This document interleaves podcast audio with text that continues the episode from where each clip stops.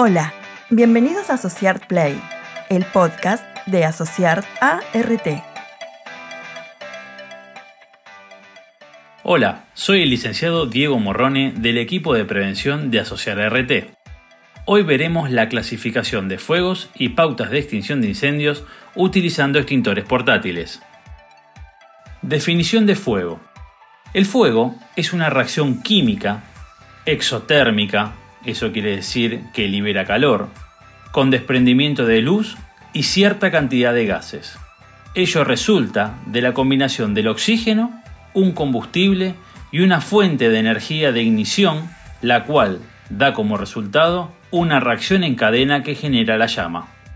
Para ejemplificar la definición, vamos a representar el fuego con un tetraedro, el cual está formado por un comburente, que es el oxígeno, un combustible en cualquier estado, sólido, líquido o gaseoso, una fuente de energía, que es el calor, y una reacción en cadena.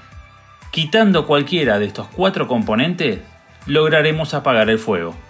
Ahora veremos qué es un incendio. Es un fuego no controlado que va a producir un daño, ya sea material, al ser humano, a un animal o al medio ambiente de acuerdo al desarrollo del mismo y a la estructura o material involucrado. Clasificación de los fuegos. Fuegos clase A. Son aquellos fuegos que se desarrollan en combustibles sólidos como el papel, la madera, el cartón o las telas. Dejan brasas y dejan cenizas. Fuegos clase B. Son aquellos que se desarrollan sobre combustibles líquidos y gaseosos, como por ejemplo naftas, aceites, diluyentes o gases como el metano o el hidrógeno.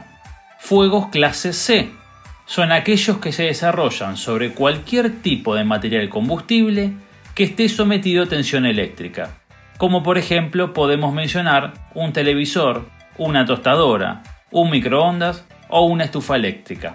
También podemos ver este tipo de fuegos en tableros eléctricos. Por último, veremos los fuegos de clase K, que son aquellos que se desarrollan sobre líquidos o grasas de origen animal o vegetal. Habitualmente se dan en las cocciones de alimentos. Agentes extintores. Agua.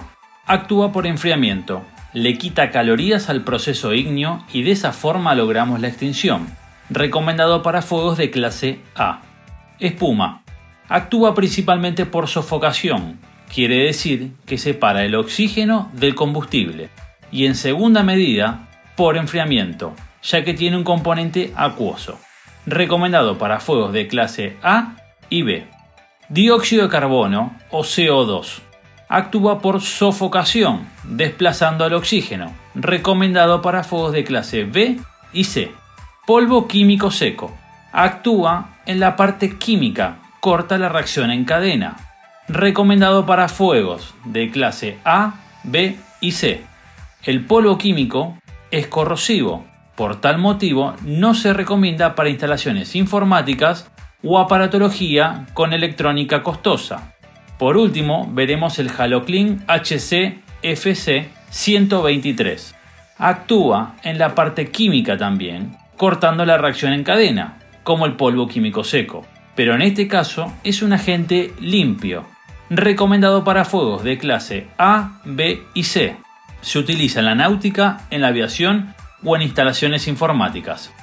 ¿Cómo sofocar un incendio que involucra fuegos de clase K? Nunca le tire agua a la superficie que se está quemando. Primero, cierre la llave de paso de la cocina. Segundo, tome una tapa de cacerola que abarque toda la sartén o utilice un repasador húmedo. Tercero, cubra completamente la sartén evitando que ingrese el oxígeno. Y cuarto, Luego de 15 minutos podrá destapar la misma. El fuego se habrá extinguido por sofocación. ¿Cómo utilizar un extintor? Observe la calcomanía del extintor, que indica para qué clase de fuego es. Luego observe el manómetro del extintor. La aguja amarilla debe estar en el triángulo color verde. Esto quiere decir que el extintor está cargado y está presurizado. Descuelgue el mismo rompa el precinto de seguridad que se encuentra en la parte superior de la palanca de accionamiento, quite la traba de seguridad en forma horizontal y colóquese a una distancia de seguridad de 3 metros con el viento a favor. El extintor ya está listo para ser utilizado. Apunte la manguera a la base del fuego, oprima la palanca de accionamiento y haga un movimiento de zigzag de izquierda a derecha abarcando toda la superficie del fuego. El extintor está recomendado para un principio de incendio. Antes de realizar cualquier maniobra, llame a los bomberos. Recuerde, es mejor estar preparado para algo que puede no suceder nunca a que nos suceda algo para lo cual nunca estuvimos preparados. Nuestra prioridad es tu salud. La prevención es responsabilidad de todos.